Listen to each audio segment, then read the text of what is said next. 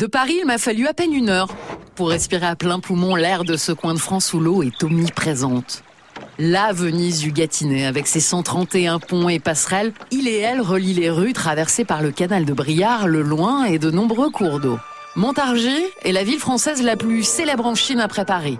Parce qu'au début du XXe siècle, des jeunes Chinois sont venus ici pour travailler et étudier. Une page de l'histoire chinoise va s'écrire ici, dans le Gâtinais. C'est dans le jardin d'Urzy de Montargis que serait né le Parti communiste chinois.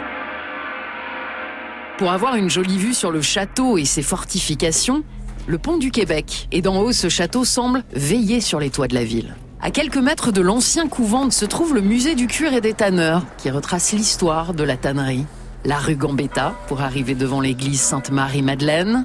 Le quartier de la pêcherie, c'est l'ancien quartier des pêcheurs qui a approvisionné Paris en poissons.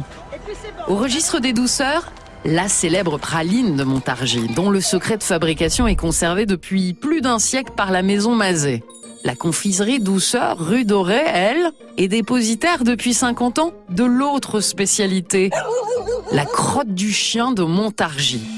Derrière ce drôle de nom, une légende. Elle date du règne de Charles V.